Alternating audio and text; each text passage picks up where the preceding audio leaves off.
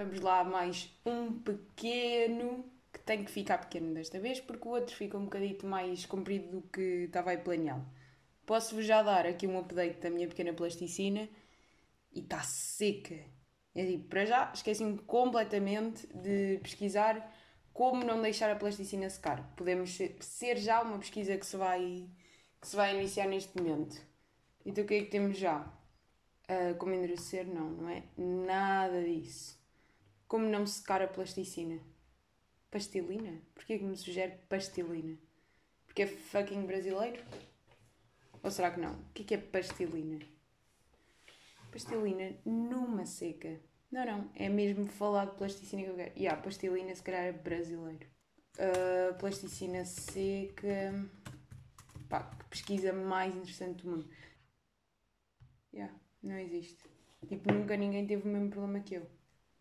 E agora, ei, completamente seca esta plasticina. Acho que vou ter que comprar uma nova. Quanto é que será que vou ter que desembolsar nisto? Será que. Dry Plasticine? É assim que se diz? Oh, how to refresh dry old plasticine for a new art project. E bingo! Encontramos. Ora bem, vamos cá ver. Não interessa toda esta parte inicial. Indiferente, indiferente. Pá, plasticina. Por acaso, plasticina às vezes pode parecer bem nojenta. Pronto, e passei tanto que não vi. Pá, que não vi. Que não vi nada do que está aqui escrito. Então, partir em seis peças. Já está partida porque ela está toda seca. Rolar num tubo. Porquê num tubo? Vai num tubo, nananã. Olhem, pronto. Afinal era falso. Era falso, e estamos só. Mas eu aposto que isto é só tirar água. Sei que eu vou fazer quando acabar de gravar isto. Vou tirar água para cima da pasta plasticina toda e esperar que ela para a semana fique boa. Portanto, olhem, vamos arrumá-la porque ela está absolutamente nojenta. Aliás, até podemos pôr água, sabem de quê? Aqui da aguita de beber. Aqui da aguita de beber, vamos meter água aqui na plasticina ver como é que isto dá e como é que isto não dá e esperar que. Esperar que, não é?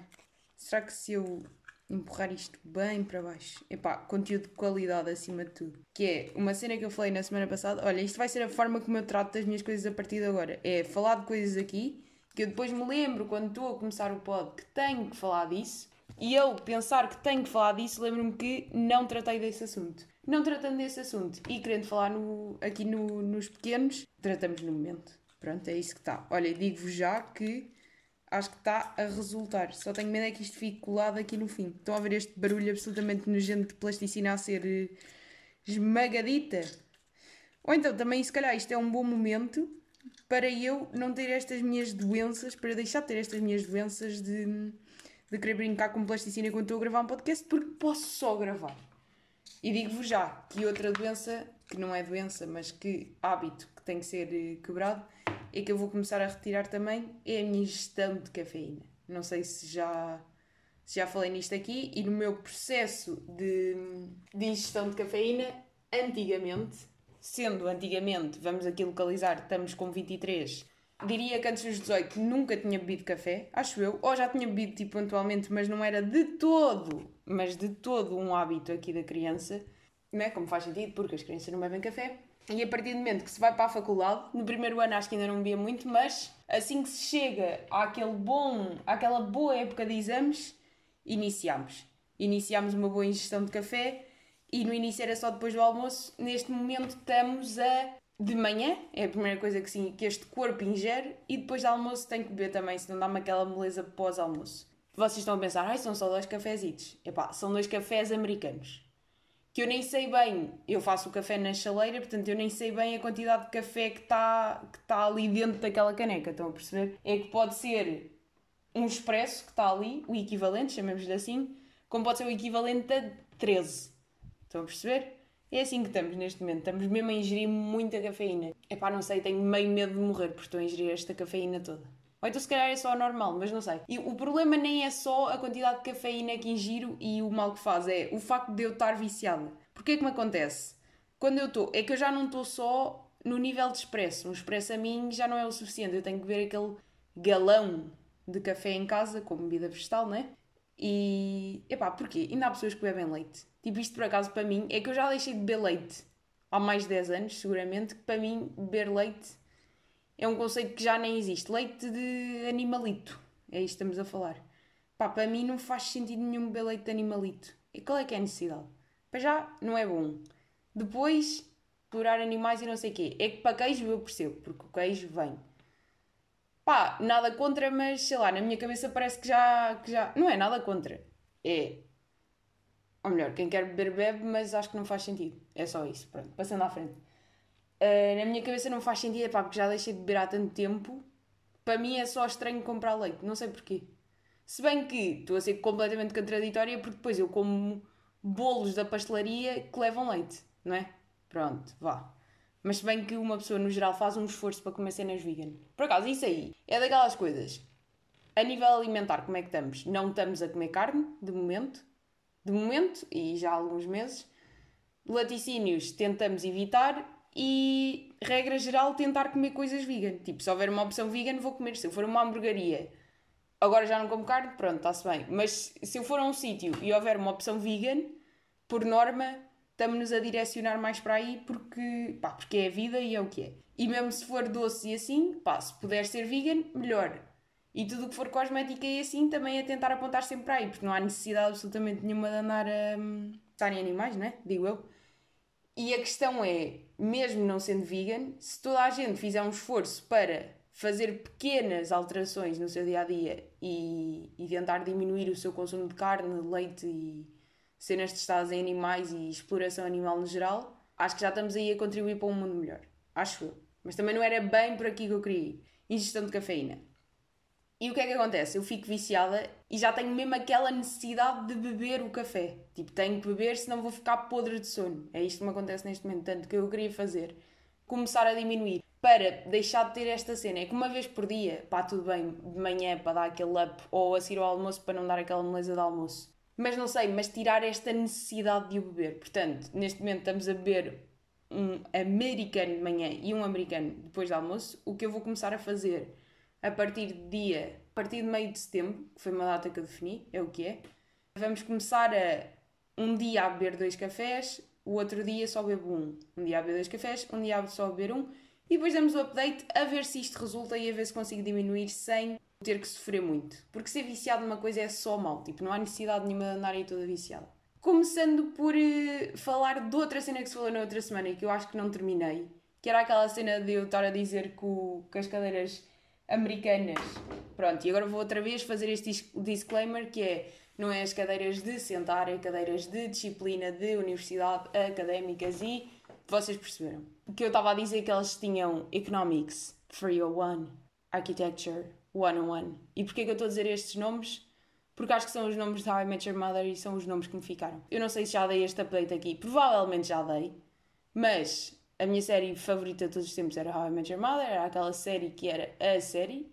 Não que todas as minhas restantes séries fossem nessa vibe de todo, mas se eu tivesse que eleger uma série era essa. Neste momento foi completamente ultrapassado por BoJack. O meu humor por How I Met Your Mother vai lá estar sempre, mas neste momento BoJack Horseman é tipo a série. Aliás, eu não sei se é a série ou se é o conteúdo. Se eu tiver que selecionar um conteúdo assim eh, de entretenimento, barra. Opá, porque aquilo não é só entretenimento, né? Porque aquilo meio que te ensina a ser uma pessoa. No fundo, Bojack Horseman é literalmente uma crítica social. É literalmente com o melhor humor de sempre, com o melhor conceito de sempre. É isto que é. Portanto, vejam que já, eu já recomendei, mas volto a recomendar e volto a reforçar. Que é o melhor conteúdo audiovisual de todos os tempos. Melhor escrito, melhores desenhos, melhor conceito, melhor tudo, melhor humor, melhor uh, blá blá blá, melhores abordagens, melhores cenas que vão buscar, blá blá blá. Voltando ao Economics. E de facto, aquele sistema de dígitos é mesmo uma cena que há nos Estados Unidos. Eu aposto que toda a gente já sabe isto. Eu descobri isto a semana passada e agora estamos a falar. Em que os números definem mesmo o nível, ou seja, aquilo tem sempre três dígitos. O primeiro é o nível académico, por norma o 1 o um é o freshman, né? o segundo é o sophomore, blá blá blá. O segundo número do código corresponde por norma ao departamento a que a disciplina pertence. Agora é assim, não sei se isto é mesmo real.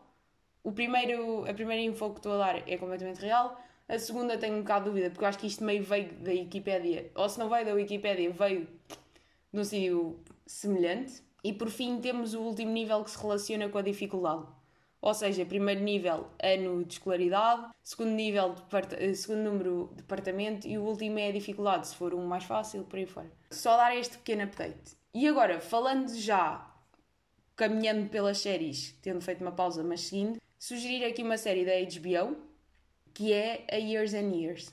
Porque é que a série é incrível? Primeiro que tudo, passa-se num futuro próximo. Para amantes de Black Mirror, sinto que vão gostar bastante de Years and Years, porque como é no futuro próximo, aborda aqueles entre 2021 e 2030, aborda aí esses anos, e todos, não é todos, mas os dirigentes políticos na série, em parte são os atuais, ou seja, imaginemos, por exemplo, o Trump está na, na brincadeira, e os que não estão atuais são muito semelhantes aos que já existem.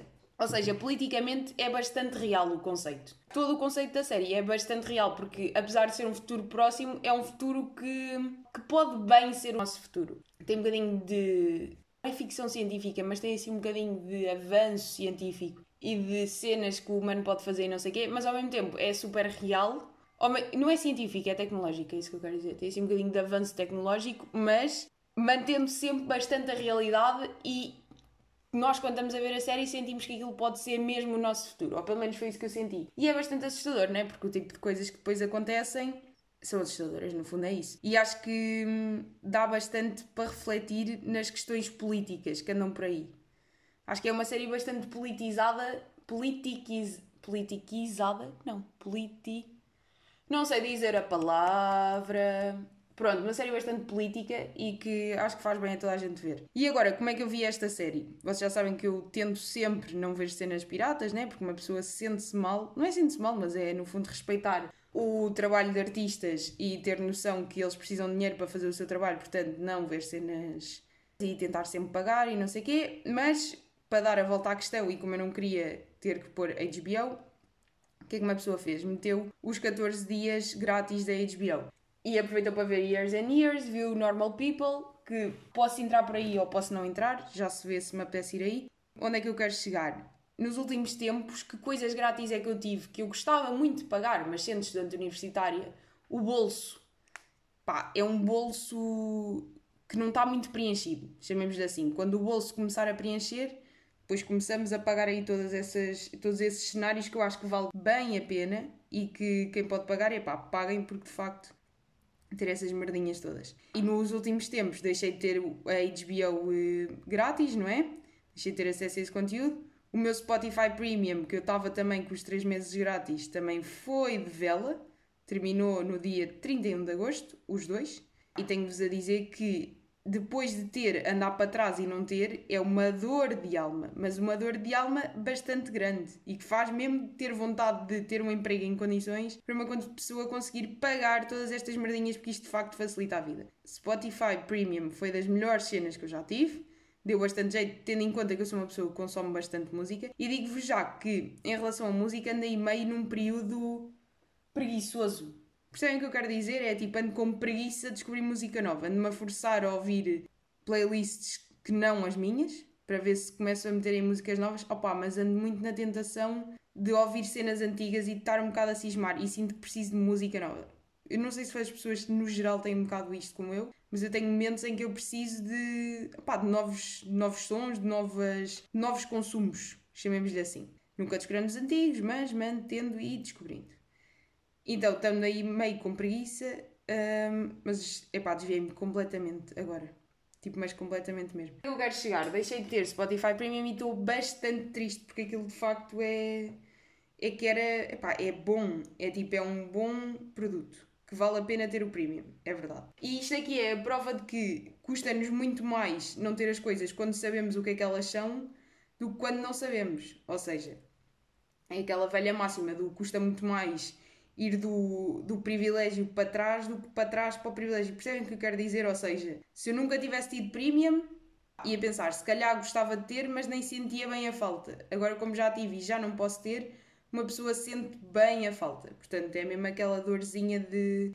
Epá, de first world, né? Porque também a vida é assim. E isto aqui liga a a cena do first world e de nos sentirmos mal e de blá blá e de privilégio é que é aquela coisa de, no fundo, o nosso mundinho vai ser sempre relativo. Ou seja, é boeda fácil acabarmos nas nossas bolitas. Porque nós só conhecemos a nossa realidade, só acabamos, mesmo que saibamos que outras existem, é como isto do Spotify, mesmo eu já sabendo antes que o Premium existia, como sempre tive a versão não paga, nunca sentia falta do Premium porque não sabia o que, é que era ter. A partir do momento que uma pessoa tem, claro que vem este worldzinho este first é que é mesmo um, um problemita de primeiro mundo em que agora sinto falta de ter premium. É só uma merda que não interessa. Estão a perceber o que eu quero dizer? Portanto, o quão fácil é entrar em bolhas de privilégio. O quão fácil é, porque isto depois é, é transversal para tudo na vida.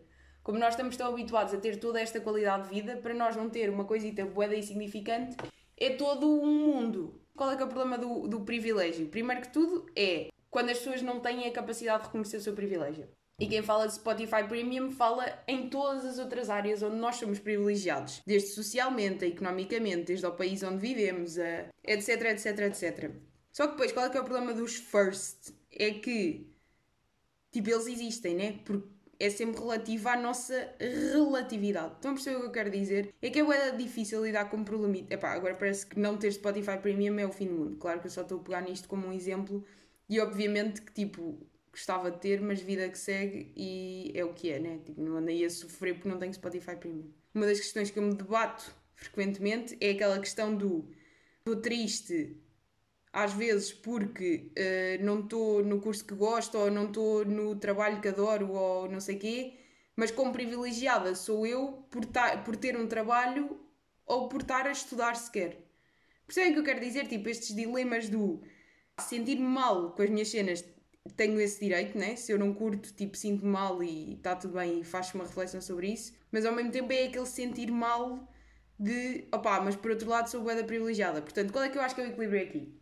Acho que nós podemos sempre sentir mal pelas cenas que nós não curtimos na nossa vida, que é o que é, é a nossa, é o nosso mundinho, é aquilo que nós nos é aquilo que nós conhecemos, é o nosso é o nosso relativo, chamemos-lhe assim. Mas acho que nunca descurar, ou seja, podemos nos sentir mal, mas depois no final fazer sempre o raciocínio de ok, se eu não curto isto, vou mexer-me para ter aquilo que eu curto, porque acho que devemos sempre ir atrás das cenas que, que queremos, né? Mas manter sempre a noção de que somos privilegiados, porque acho que a morte do artista é mesmo quando nós perdemos a noção do quão privilegiados somos, acho eu. Porque deita-nos fora, imagina, não querendo dizer isto que é as pessoas desistam das merdas porque somos privilegiados então temos de estar todos agradecidinhos, não é nesse sentido que eu estou a dizer isto, é no sentido de lutar sempre por uma cena melhor, mas opá, estar meio agradecido, aí agora estou a ficar completamente deep da conversa, mas estar meio agradecido pelas merdas que já se tem e depois a partir daí evoluir para melhor.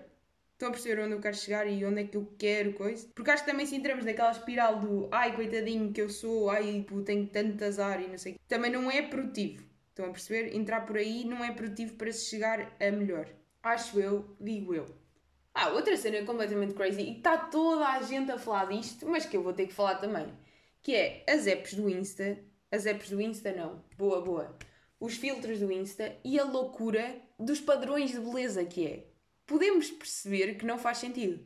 Eu acho que toda a gente, eu acho que não há ninguém que olhe para aquele tipo de filtros e pense, ah, olha, um bom filtro. Um filtro que me modifica os lábios, que me afina a cara completamente, mete a sobrancelha mais aqui, o nariz mais fino, o olho mais aberto e mais azul, uma pontinha de verde e o dente branco. E depois, de repente, não somos nós no, na, no videozito. Eu acho que aqui toda a gente está de acordo que aquilo não é saudável. Aquilo não é saudável, portanto, Instagram, acabem com essa merda. Acabem com isso porque está só a aumentar um padrão de beleza que já não faz sentido. Em 2020, que já se está tanto a tentar libertar desses padrões da merda, que é mesmo assim, não faz sentido Instagram serem uma cena de 2020 e estarem aí a ir buscar padrões antigos e que já ninguém quer promover. Ou espero eu que já ninguém queira, porque obviamente cá sempre quem queira, mas pronto. Ou eu sigo pessoas com boas cabeças, ou então é o mundo mesmo a já tentar rejeitar este de merdas, pá, que não faz mesmo sentido. Agora estou bem revoltada com isto, mas é, parem lá, meu. É que umas orelhas de cão, pronto, é ridículo, mas vá, metam lá a orelha de cão se querem meter. Agora, alterar as nossas feições segundo um padrão de beleza que tapa a pele e vai buscar daqui e mete a orelha mais laranja e tira não sei o quê. Epá, vá lá, vá lá. Estamos em 2020, vamos lá acabar com esses padrões de beleza da tanga e passar à frente. Instagram, se me tiverem a ouvir nesta minha grande projeção que eu tenho, pá, parem lá com isso, por favor. Saltando de tema, assim muito rapidamente, que é o meu amor ao papel e a dor de alma que é a sustentabilidade. Ou seja, há uma cena mesmo que eu descobri que é eu para escrever e para ter ideias e para estar aí a desenvolver merdinhas e cenitas, eu preciso de escrever à mão. Sim, sim, sou esta pessoa, sou do século XVIII e tenho a necessidade de escrever à mão. É o que é, lamento. Escrever no PC para mim não é a mesma coisa. Escrever no telemóvel ainda vá que não vá, mas escrever no telemóvel é só para apontar umas ideias. Agora, desenvolver mesmo projetos, estar aí mesmo a fazer coisas, é, no, é à mão. Lamento, tipo, tudo o que eu escrevo é à mão. Só que depois qual é que é o problema? É a bicada de ter que passar para o PC e é a bicada de gastar de papel. Qual é que é a minha solução neste momento? É usar papéis de rascunho. Mas a questão é, os papéis de rascunho eventualmente acabam, não é? Porque uma pessoa, por mais que peça, e eu abrir aí meio uma cooperativa de papéis de rascunho, tipo, mandem-me todo o papel de rascunho que tiverem em casa, que é meio aquele papel que for impresso à frente e depois atrás não tem nada, pá, podem me dar, que eu aproveito isso tudo para escrever. Mais, vai, é que depois, agora dando aqui um props à minha pessoa, é que eu gosto de escrever, mas também tenho noção e não compro 50 cadernos. E tenho aí 50 cadernos só para escrever, não. Eu uso cenas que. Portanto, das duas, uma, ou abro uma cooperativa e guardo todos os papéis de rascunho de toda a gente e dá para manter esta minha escrita assim, ou então eu não sei como é que vou fazer, porque plantas e árvores e sustentabilidade e não posso andar a usar papéis à maluca, não é? Digo eu. Que sugestão é que vocês têm para mim? É a questão que eu vos coloco. É que eu honestamente estou um bocado. Não sei bem. Não sei bem o que fazer desta brincadeira. É o que eu vos digo. Portanto, olhem, arranjem-me uma solução sei lá, meio um papel digital. Devia haver tipo papel. Só que eu depois quero guardar aquilo, né? não posso estar a apagar. Essa é que é a cena. Mas imaginem haver um papel em que o papel era assim meio digital, mas parece papel real.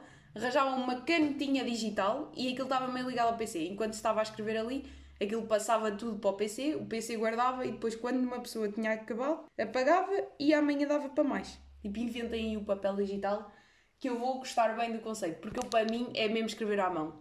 E fico bem com aquela dor de, de manápula, claro que fico, mas é o que temos, é o que eu, é o que eu precisava. Desenvolvam engenheiros aí do papel digital, desenvolvam lá aí essa merdinha. E pronto, e hoje acho que ficamos por aqui. Foi um bonito episódio e para a semana temos mais.